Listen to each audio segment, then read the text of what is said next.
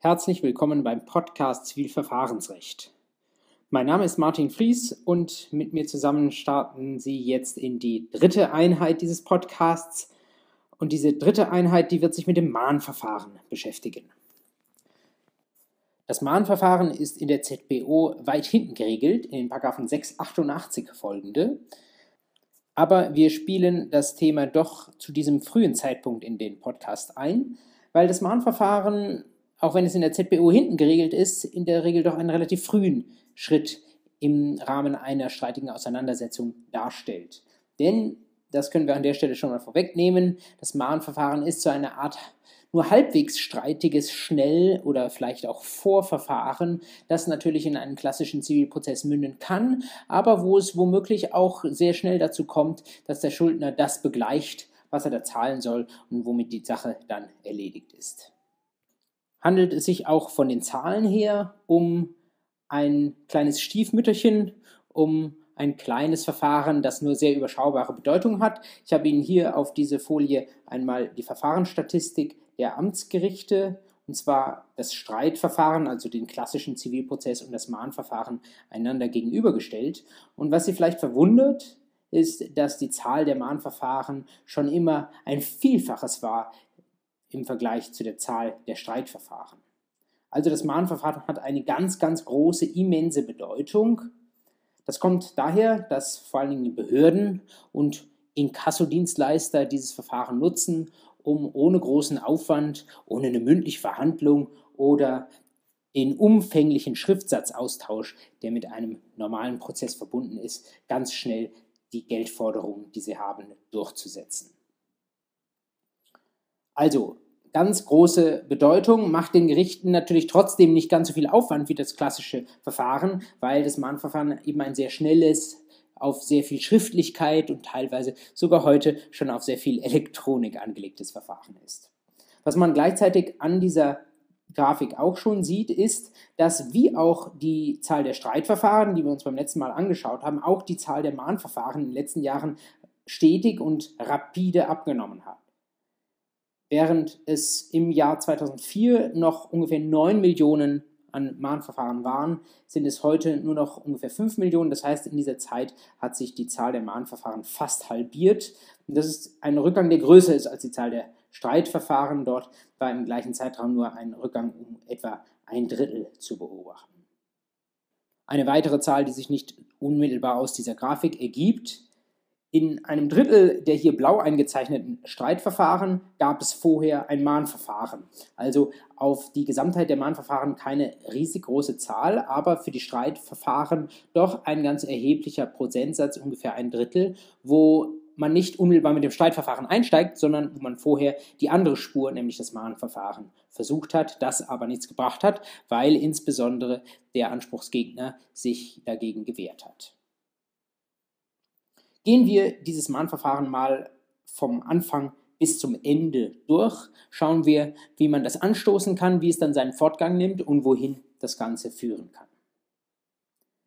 Beginnen wir damit, dass wir ins Gesetz hineinschauen, nämlich direkt an den Beginn der eben zitierten Vorschriften, an den 688 ZPO. Und dort sehen Sie im Absatz 1, Sie können ein Mahnverfahren starten, wenn sie einen Anspruch haben oder sich dessen berühmen, der die Zahlung einer bestimmten Geldsumme in Euro zum Gegenstand hat. Also haben wir hier schon einmal einen ganz wichtigen ersten Filter, nämlich nur Geldansprüche, die Sie mit dem Mahnverfahren durchsetzen können. Alle anderen Ansprüche können Sie nur im normalen Streitverfahren durchsetzen. Wenn Sie kurz in den Absatz 2 hineinschauen, sehen Sie weitere Ausnahmen, also weitere Ansprüche, die Sie nicht im Mahnverfahren verfolgen können. Zum einen in der Nummer 1, das sind Verbraucherdarlehensverträge, wenn sich daraus Ansprüche ergeben und es ein Vertrag ist, der einen ganz extrem hohen Zinssatz hat. Also Sie sehen, den Basiszinssatz um 12 Prozentpunkte oder mehr übersteigt. Ja, also so ein Hochzinsvertrag, da sagt man, den wollen wir nicht einfach im Mahnverfahren durchwinken, so einen Anspruch, weil sich da vielleicht der schwache Anspruchsgegner sowieso nicht wehrt. Da wollen wir schon, dass ein Gericht da mal genau drauf schaut. Dann die Nummer zwei, wenn die Geldmachen des Anspruchs von einer noch nicht erbrachten Gegenleistung abhängig ist. Ähm, das ist insbesondere der Fall, wenn Sie zum Beispiel Zug um Zug zu erfüllende Ansprüche haben. Das ist ja schon mal ein großes Stück komplizierter als ein reiner Zahlungsanspruch. Zum Beispiel, wenn Sie einen Kaufvertrag rückabwickeln wollen, aber ihrerseits die Kaufsache noch nicht zurückgegeben haben. Dann ist das etwas, was in dem sehr, sehr stark standardisierten Mahnverfahren nicht gemacht werden kann und wofür Sie auch das Streitverfahren brauchen. Oder eben, Sie geben zunächst Ihre Kaufsache zurück und setzen dann nur noch den Zahlungsanspruch, den Rückzahlungsanspruch in meinem Beispiel durch.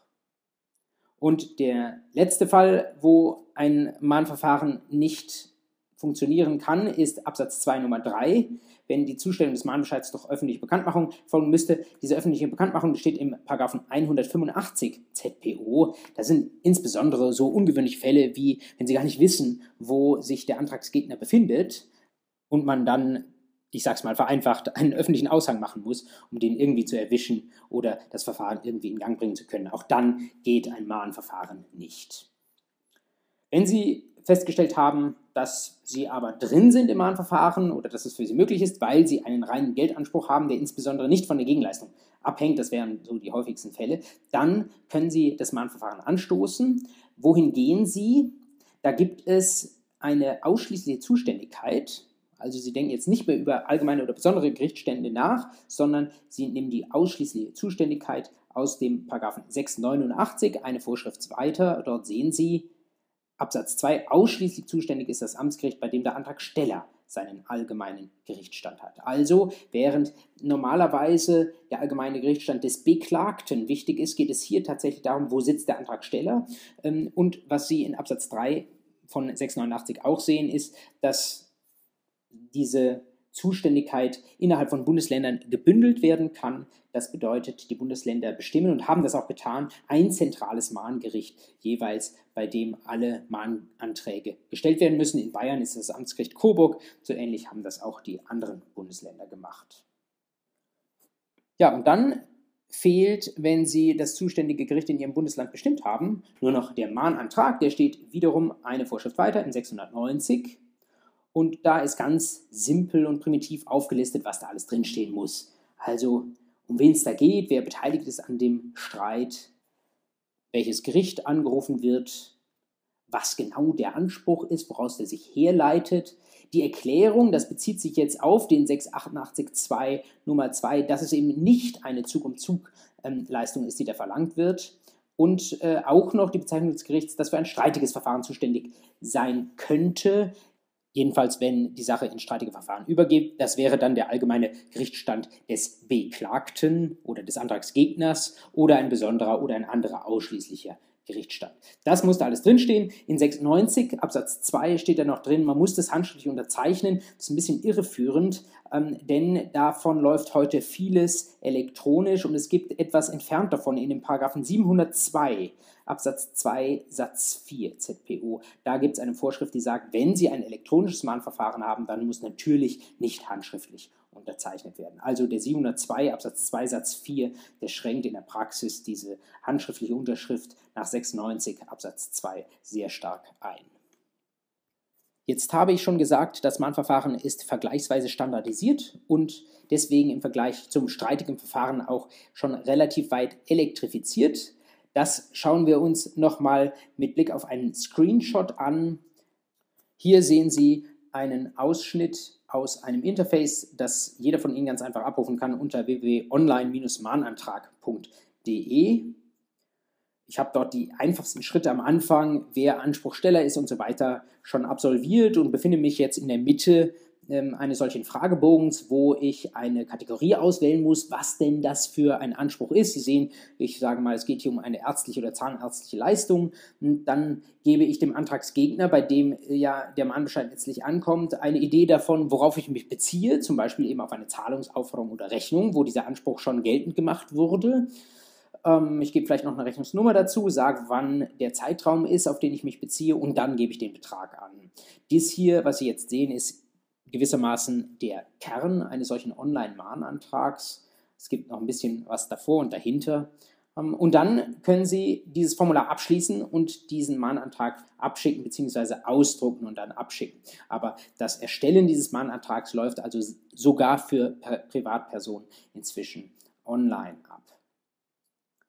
Fast möchte ich Ihnen raten, dass Sie sich mal irgendwo in Ihrem Bekanntenkreis oder vielleicht nicht Bekanntenkreis, aber in Ihrem Geschäftskreis einen Konflikt suchen, einen Streit suchen, irgendetwas, wo Sie mal schlecht behandelt wurden. Und wenn es dann einen Zahlungsanspruch für Sie gibt, wo Sie sich relativ sicher sind, dass der durchkommt, dann würde ich Ihnen fast empfehlen, dass Sie das einfach testweise mal machen, dass sie auf Online-Mahnantrag gehen und mal so ein Mahnverfahren starten. Also wirklich nicht, wenn es dafür keinen Anlass gibt. Aber wenn Sie denken, Sie wollen das mal ausprobieren und Sie haben einen Fall dafür, ähm, schauen Sie mal, wie das funktioniert. Das ist für Sie als angehende Juristen sicherlich sehr lehrreich.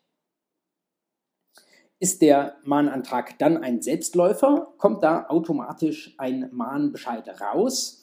Nun lesen wir weiter im Gesetz, da sehen Sie nicht ganz automatisch es gibt, wie Sie in 691 ZBU sehen, schon Möglichkeiten, wo dieser Mahnantrag keinen Erfolg haben kann.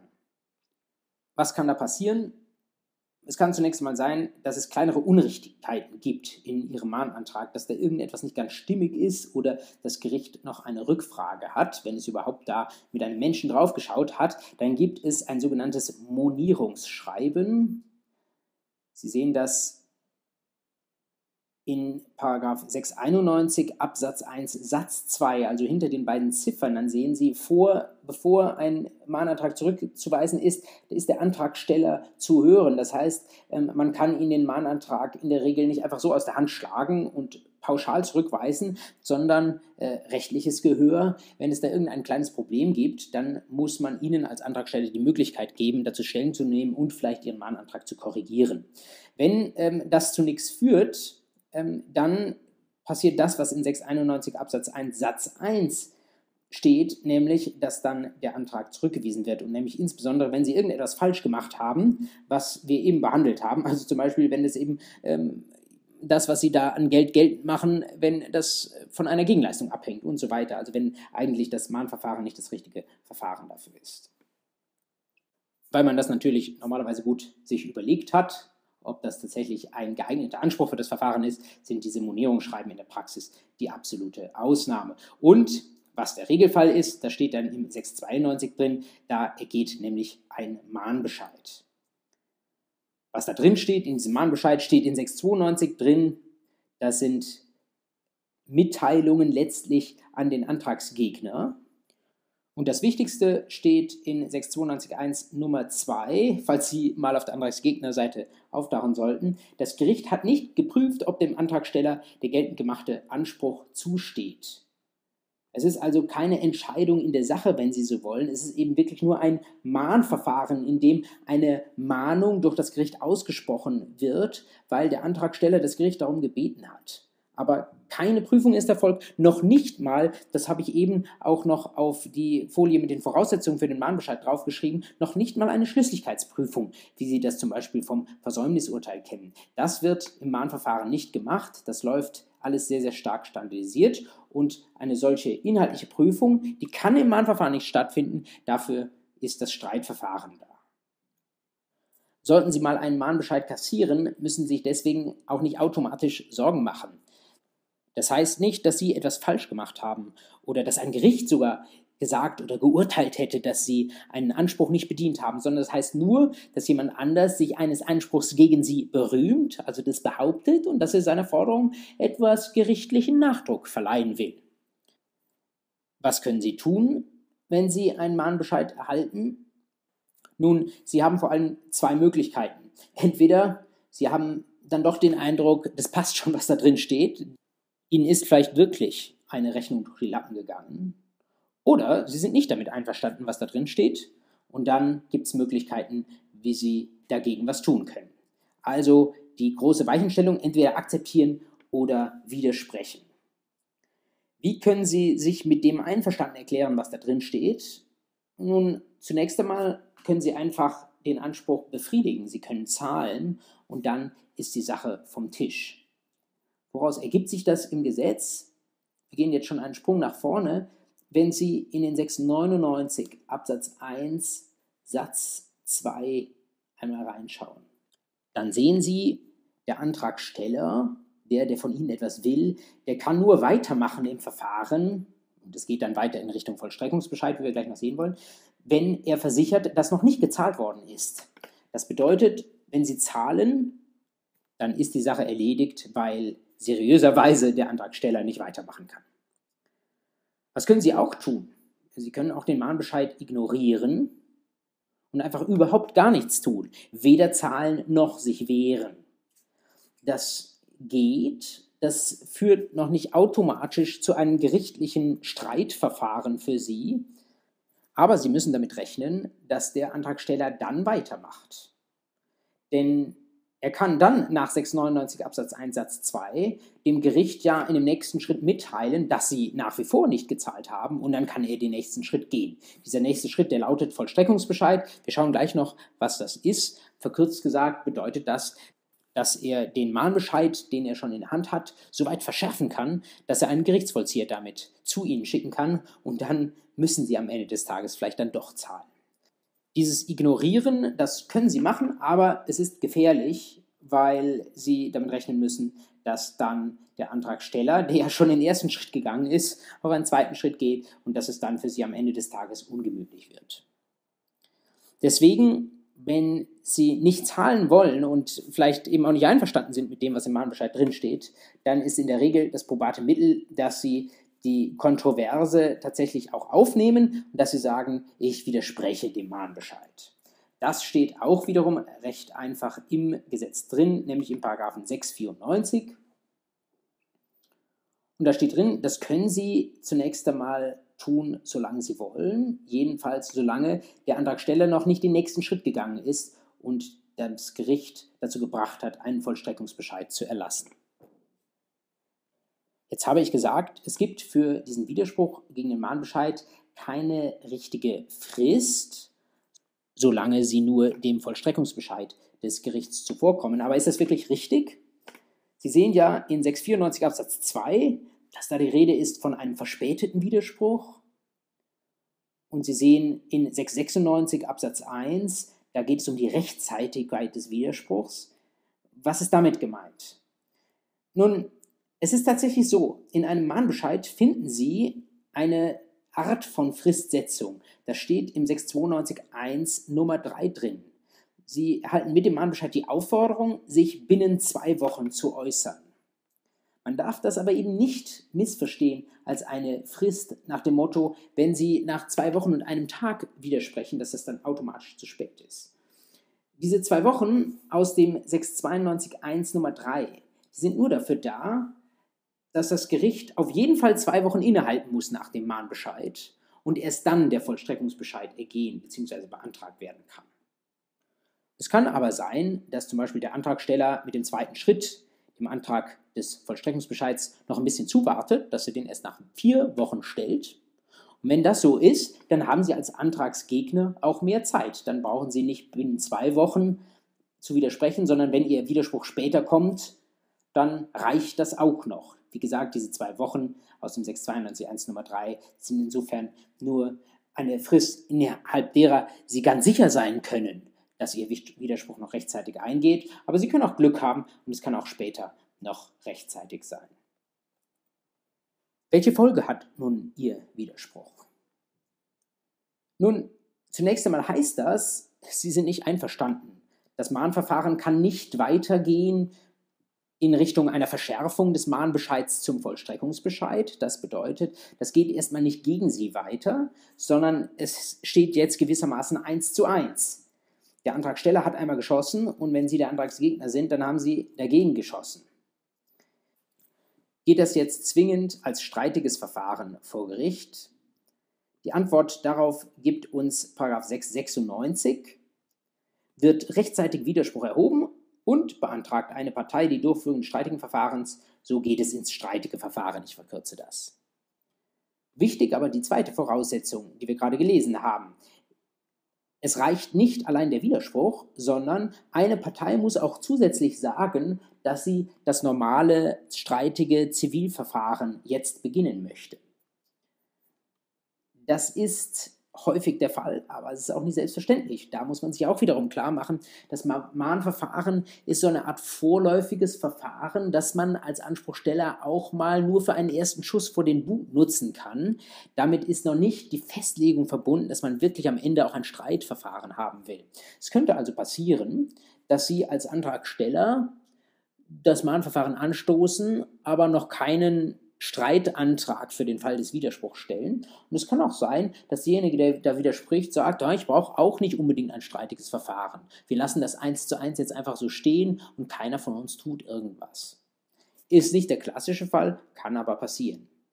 Regelmäßig ist es so, entweder der Antragsteller hat schon, als er den Mahnbescheid beantragt hat, für den Fall des Widerspruchs das streitige Verfahren beantragt, oder wenn Sie widersprechen, dann beantragen Sie Ihrerseits das streitige Verfahren, weil Sie geklärt haben wollen, dass dieser Anspruch gegen Sie nicht besteht. Und sobald von einer Seite dieser Streitantrag eingeht, wird das Verfahren gemäß 696 Absatz 1 abgegeben an das Streitgericht.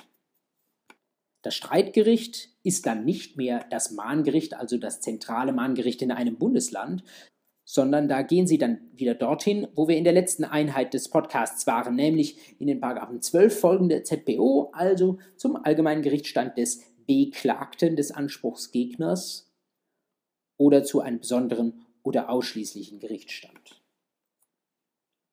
Ist die Sache dann vom Mahngericht an das Streitgericht abgegeben worden, dann geht es weiter nach den Vorgaben des 697 ZPO.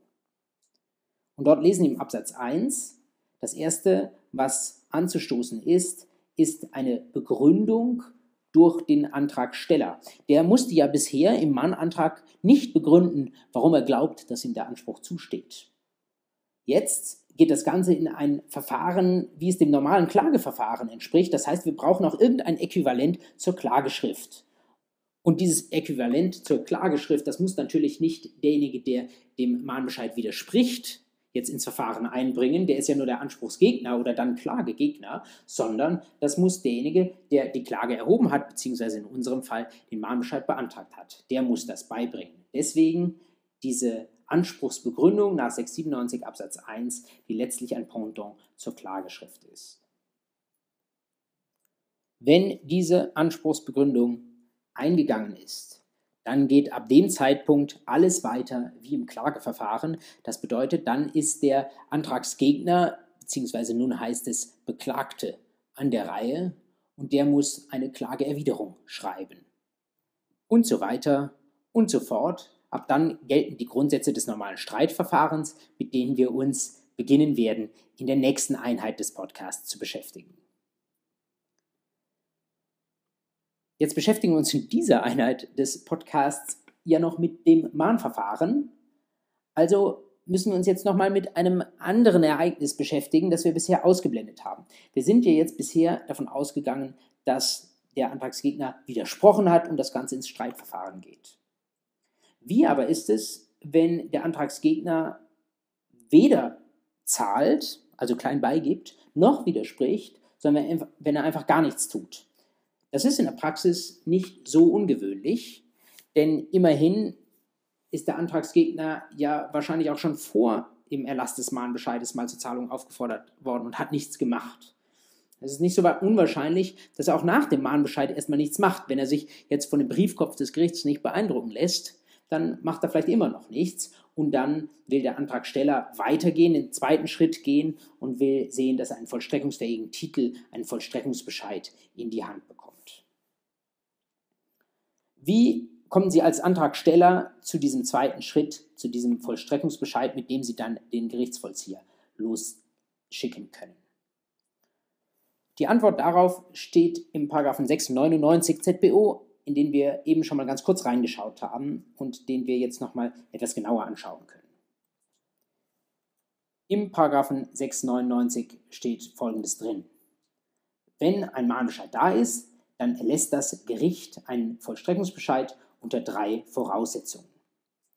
Die erste Voraussetzung haben wir uns eben schon angeschaut, die steht in Absatz 1 Satz 2 am Ende drin.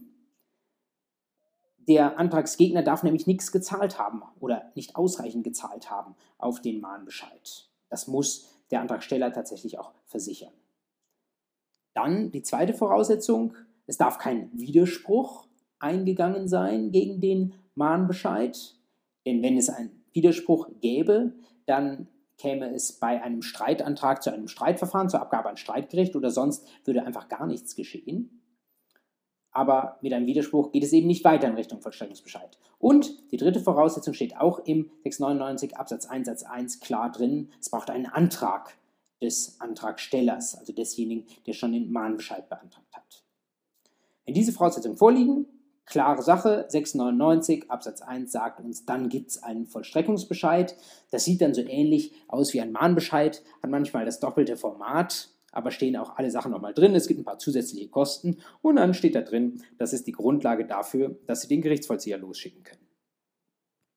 Dass der Gerichtsvollzieher das akzeptiert als ein Dokument, mit dem er losgehen kann und Gelder eintreiben kann, das steht im Paragraphen 794 Absatz 1 Nummer 4 drin. Das ist zwar eigentlich Zwangsvollstreckungsrecht, das in diesem Podcast keine Rolle spielen soll, aber es ist so nah am Mahnverfahren, dass man diesen Seitenblick, glaube ich, schon wagen kann. Nun gibt es so Schuldner, die begreifen den Ernst der Sache lange nicht. Die lassen sich auch noch nicht beeindrucken, wenn da ein Schreiben kommt vom Gericht, wo Mahnbescheid draufsteht. Vielleicht, weil sie schon Routine haben und wissen, dass das noch nicht die letzte Stufe ist. Oder vielleicht, weil sie in dem Moment nicht liquide sind. Aber wenn dann ein Vollstreckungsbescheid kommt und da sowas draufsteht, dass das eine Grundlage sein könnte für die Zwangsvollstreckung, dann bekommen sie vielleicht doch kalte Füße. Und vielleicht sind es nicht Sie, aber vielleicht beraten Sie mal jemanden, der in dieser Situation steckt. Und dann ist es sicherlich hilfreich zu wissen, wie man sich, wenn man sich bisher nicht gewehrt hat, dann doch zumindest gegen einen Vollstreckungsbescheid wehren kann. Im Gesetz ist das nicht schwer zu finden. Es geht einfach eine Vorschrift weiter, nämlich in den Paragraphen 700. Schon in der Überschrift lesen Sie, es gibt eine Möglichkeit, sich auch gegen diesen letzten Schritt, gegen den Vollstreckungsbescheid zu wehren. Und das Mittel der Wahl ist hier ein sogenannter Einspruch. Komischerweise steht im Paragraphen 700 so gut wie nichts dazu, wann ein solcher Einspruch Erfolg haben kann. Woran liegt das? Nun, das liegt daran, dass der Einspruch gegen den Vollstreckungsbescheid einem anderen Einspruch sehr nahe kommt. Und wenn man genau in den 700 reinschaut, dann sieht man einen Verweis in dieses andere Einspruchsrecht. Schauen Sie in 700 Absatz 1 direkt an den Beginn hinein. Sie sehen, der Vollstreckungsbescheid steht einem für vorläufig vollstreckbar erklärten Versäumnisurteil gleich. Und vielleicht erinnern Sie sich, auch gegen ein Versäumnisurteil gibt es die Möglichkeit, sich zu wehren mit einem Einspruch. Das steht ganz woanders in der ZPO. Die Normen sind jetzt hier nicht unmittelbar verwiesen. Das muss man deswegen wissen oder man muss es sich suchen. Schauen Sie mal gemeinsam mit mir in den Paragraphen 338 und die weiteren Vorschriften hinein. Da sehen Sie, gegen das Versäumnisurteil gibt es einen Einspruch, da gibt es eine Einspruchsfrist, gibt es eine Art und Weise, wie man den Einspruch in einer Schrift vortragen muss, da gibt es die Rechtsfolge in 342 und so weiter. Das ist mit dem 700 Absatz 1 gemeint. Gegen einen Vollstreckungsbescheid können Sie sich jedenfalls im Grundsatz genauso wehren mit einem Einspruch wie gegen ein Versäumnisurteil. Grund genug für uns, noch einmal kurz zurückzuschauen auf das Versäumnisurteil. In unserer Passauer Offline-Vorlesung haben wir das im allerersten Vortermin schon mal gemacht. Diejenigen von Ihnen, die das daher noch in Erinnerung haben, die können jetzt mal fünf Minuten weiterspulen. Andererseits ist vielleicht auch jetzt an dieser Stelle der Vergleich zwischen Versäumnisurteil und Vollstreckungsbescheid doch auch nochmal ganz lehrreich. Deswegen vielleicht hören Sie einfach weiter. Kurzer Exkurs an der Stelle zum Versäumnisurteil. Wenn Sie ein Versäumnisurteil erlassen wollen als Richterin, dann brauchen Sie eine Reihe von Voraussetzungen. Die Voraussetzungen, die stehen drin in dem Paragraphen 331, was das Versäumnisurteil gegen den Beklagten anbetrifft, und sie sind auf dieser Folie nochmal als eine Art Prüfungsschema zusammengefasst.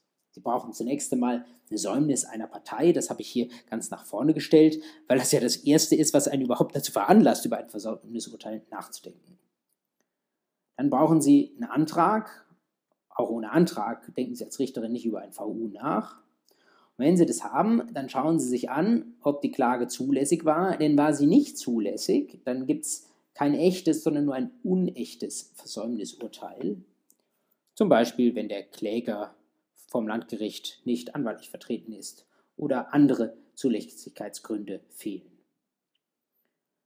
Was Sie dann noch brauchen beim Versäumnisurteil ist die Schlüssigkeit des Klagevorbringens. Das heißt, gerade bei den Dingen, wo eigentlich eine Beweisaufnahme stattfinden müsste im streitigen Zivilverfahren, aber nun ist derjenige, der uns hier den Streit bringen kann, der Beklagte nicht da, dann unterstellen wir einfach, dass all das, was eigentlich beweisbedürftig wäre, so ist wie vom Kläger vorgetragen. Deswegen kommt es dann nur noch darauf an, ob all das die Richtigkeit unterstellt, was er da vorträgt, überhaupt Sinn macht und den Anspruch rechtfertigt, der geltend gemacht ist. Das ist zu verstehen unter der Schlüssigkeit. Alles, was beweisbedürftig ist, als richtig unterstellt. Und dann gibt es noch bestimmte Ausschlussgründe in den 335, 337, wo ausnahmsweise kein VU ergeben darf. Wenn Sie sich gegen ein solches Versäumnisurteil wehren wollen, dann können Sie das tun nach den 338 folgende, diesen Einspruchsvorschriften. Auch hier nochmal ein Prüfungsschema. 338 Statthaft gegen ein Versäumnisurteil. 340 die Form, nämlich mit einer Einspruchsschrift, die bestimmte Pflichtangaben enthalten muss. Dann gibt es eine Frist, 339, nämlich von zwei Wochen, die nicht verlängert werden kann, gegen die es nur Wiedereinsetzung gibt, weil es eine Notfrist ist. Und die Rechtsfolge, das ist wiederum jetzt wichtig, das ist der 342. Der Prozess wird in die Lage zurückversetzt, in der er sich vor Eintritt der Versäumnis befand. Das bedeutet, wenn Sie Einspruch einlegen gegen ein VU, dann müssen Sie die Kosten der Versäumnis zahlen. Das steht in 344 drin, aber ansonsten ist nichts vergeben für Sie. Das bedeutet, wenn der Prozess rückversetzt wird in die Lage vor der Säumnis, dann geht es jetzt weiter wie bei der normalen ähm, Urteilsprüfung, nämlich mit Zulässigkeit und Begründetheit der Klage. Und abhängig davon kommen Sie mit dem Einspruch dann weiter oder nicht, kriegen das Versäumnisurteil aufgehoben oder bestätigt. Wie sieht es nun parallel mit dem Einspruch gegen einen Vollstreckungsbescheid aus? Schauen Sie mal genau auf diese Folie drauf. Sie sehen, der Einspruch gegen einen Vollstreckungsbescheid unterscheidet sich im Grunde überhaupt nicht vom Einspruch gegen ein Versäumnisurteil. Rot eingefärbt sehen Sie das, was sich ändert. Das ist im Wesentlichen der Verweis, nämlich derjenige in 700 Absatz 1 ZPO. Der Einspruch wird also komplett genauso behandelt wie der Einspruch gegen ein Versäumnisurteil, insbesondere mit der Rechtsfolge des 342 dass der Prozess zurückversetzt wird, wie wenn keine Säumnis vorgelegen hätte, beziehungsweise beim Vollstreckungsbescheid bedeutet das dann, dass wenn der Einspruch zulässig ist, dass dann sie sich letztlich am Beginn eines Klageverfahrens befinden. Also dort genau dieselbe Situation wie nach dem Einspruch gegen ein Versäumnisurteil und natürlich auch dieselbe Situation, wie wenn Sie sich nicht erst gegen den Vollstreckungsbescheid gewehrt hätten per Einspruch, sondern wenn Sie sich sofort bereits gegen den Mahnbescheid mit einem Widerspruch gewährt hätten. Einziger Nachteil für Sie natürlich, wenn Sie sich nicht schon auf den Mahnbescheid wehren, sondern auf den Vollstreckungsbescheid, dass Sie mit den dadurch verursachten weiteren Kosten belastet. Spannend wird es natürlich dann, wenn wir in dem Einspruchstermin, also dem Verhandlungstermin, der auf den Einspruch folgt, auf Seiten des Beklagten bzw. Anspruchsgegners eine Säumnis haben. Das heißt, der kommt nicht oder er kommt und verhandelt nicht. Was dann passiert, steht in 345. Wenn der Beklagte säumig ist, dann gibt es gegen ihn ein Versäumnisurteil. Wir haben hier aber eine Besonderheit. Denn normalerweise ist, wenn ein Einspruch eingelegt wurde, ja schon einmal Säumnis auf Seiten des Beklagten da gewesen. Deswegen spricht man von einem zweiten Versäumnisurteil. Und wie Sie in 345 sehen, dagegen gibt es dann keinen weiteren Einspruch. Irgendwann soll mal gut sein. Dass es bei der Säumnis im Einspruchstermin ein zweites Versäumnisurteil gibt, ist unmittelbar einleuchtend, wenn dem Einspruch ein normales erstes Versäumnisurteil vorausgegangen ist. Dann braucht es für dieses zweite Versäumnisurteil nur noch die Säumnis des Beklagten, also die erneute Säumnis des Beklagten und einen Antrag des Klägers. Fertig aus, zweites Versäumnisurteil, kein Einspruch mehr möglich, sondern nur noch die Berufung. Wie ist es nun aber, wenn dem Einspruch, den wir da haben, kein normales Versäumnisurteil vorangegangen ist, sondern eben ein Vollstreckungsbescheid. Dann war ja unser Antragsgegner bisher gerade noch nicht säumig, sondern das Einzige, was ihm vorzuwerfen ist, ist, dass er sich auf den Mahnbescheid hin nicht gewehrt hat und zwei Wochen oder vielleicht sogar auch etwas mehr hat verstreichen lassen. Weil unser Antragsgegner deswegen beim Einspruch gegen einen Vollstreckungsbescheid schutzwürdiger ist, er hat immerhin nicht schon einmal einen gerichtlichen Verhandlungstermin versäumt, Deswegen gibt es beim Vollstreckungsbescheid, beim Einspruch in den Vollstreckungsbescheid zusätzliche Voraussetzungen, damit ein zweites Versäumnisurteil ergehen kann. Das ist der einzige Unterschied, den wir bei solchem Einspruchstermin sehen. Und diesen Unterschied, den sehen wir im Gesetz beschrieben in 700 Absatz 6 ZBO. Was steht in 700 Absatz 6 drin? Der Einspruch darf nach 345 nur verworfen werden, das heißt, wir dürfen ein zweites Versäumnisurteil nur erlassen, soweit zusätzlich die Voraussetzungen des 331 Absatz 1 Absatz 2 für ein Versäumnisurteil, ein normales erstes Versäumnisurteil vorliegen. Was sind das für zusätzliche Voraussetzungen, die wir also brauchen, die in 331 Absatz 1 und 2 ZPO drinstehen? Nun insbesondere die Zulässigkeit der Klage und vor allen Dingen, das ist der absolute zentrale Punkt, die Schlüssigkeit des Klagevorbringens. Warum ist das so? Nun, wenn wir einen Einspruchstermin haben, der auf ein normales erstes Versäumnisurteil folgt, dann haben wir ja schon bei dem Erlass des ersten Versäumnisurteils die Schlüssigkeit geprüft, dann müssen wir das für das zweite Versäumnisurteil nicht mehr machen. Wenn der Einspruchstermin allerdings auf einen Vollstreckungsbescheid folgt, dann haben wir die Schlüssigkeit des geltend gemachten Anspruchs ja gerade noch nicht geprüft.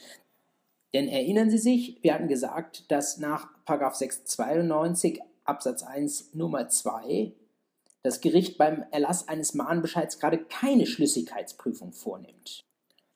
Weil diese Schlüssigkeitsprüfung im Mahnverfahren noch fehlt, müssen wir sie daher beim Einspruchstermin nachholen. Das ist der zentrale Regelungsgehalt des 700 Absatz 6. Machen wir an der Stelle noch den Deckel drauf mit zwei Streitigkeiten, die sich nicht ergeben für den Umgang mit einem Vollstreckungsbescheid, sondern die nur auftreten, wenn man eine erneute Säumnis nach einem normalen ersten Versäumnisurteil im Einspruchstermin hat. Da gibt es zwei Meinungsstreitigkeiten, die man kennen sollte, weil sie im Examen regelmäßig abgefragt werden. Wenn wir das vor Augen haben, womit wir uns jetzt beschäftigt haben, ist es allerdings auch sehr einfach, diese Meinungsstreitigkeiten und ihre überzeugende Lösung nachzuvollziehen. Der erste Punkt auf dieser Folie links in der Spalte setzt genau dort an, wo wir gerade geendet haben, nämlich bei der Schlüssigkeitsprüfung. Wir haben gesagt, wir brauchen diese Schlüssigkeitsprüfung dann, wenn im, der Einspruchstermin auf einen Vollstreckungsbescheid gefolgt hat. Es gibt eine Meinung, ich sage direkt eine Mindermeinung, die sagt, naja, brauchen wir nicht vielleicht diese erneute Schlüssigkeitsprüfung auch dann, wenn der Einspruchstermin auf ein erstes Versäumnisurteil folgt. Diese Meinung beruft sich auf den 342, wo ja drin steht, dass nach dem Einspruch das Verfahren zurückversetzt wird in die Lage wie beim ersten Termin. Und beim ersten Termin musste die Säumnis ja noch geprüft werden. Aber die Gegenmeinung, die, man darf das sowohl so sagen, die herrschende Meinung ist, die sagt, nein, wir machen einfach einen Gegenschluss aus 700 Absatz 6. Der 700 Absatz 6, der ordnet diese Schlüssigkeitsprüfung ja explizit an für den Vollstreckungsbescheid. Also kann man im Gegenschluss dazu folgern, wie wir es ja auch bisher als unstreitig in dem Schema dargestellt haben, dass nach einem normalen ersten Versäumnisurteil im Einspruchstermin die Schlüssigkeit nicht erneut zu prüfen ist. Und die zweite Frage, die streitig ist, wenn nach einem ersten Versäumnisurteil der Beklagte im Einspruchstermin säumig ist, ist die Frage, ob man vor dem Erlass eines zweiten Versäumnisurteils auch nochmal prüfen muss, ob tatsächlich im ersten Termin, wo das erste VU ergangen ist, ob da tatsächlich Säumnis vorgelegen hat. Das hat zwar seinerzeit vor dem Erlass des ersten VUs ein Gericht schon überprüft, aber man könnte ja sagen, nun, dieses zweite Versäumnisurteil, das ist ein bisschen schärfer, das kann man nicht mehr mit einem Einspruch anfechten nach 345. Da sollte man vielleicht nochmal drauf schauen, ob das erste Versäumnisurteil überhaupt gesetzmäßig war, also ob es da tatsächlich eine echte Säumnis gab.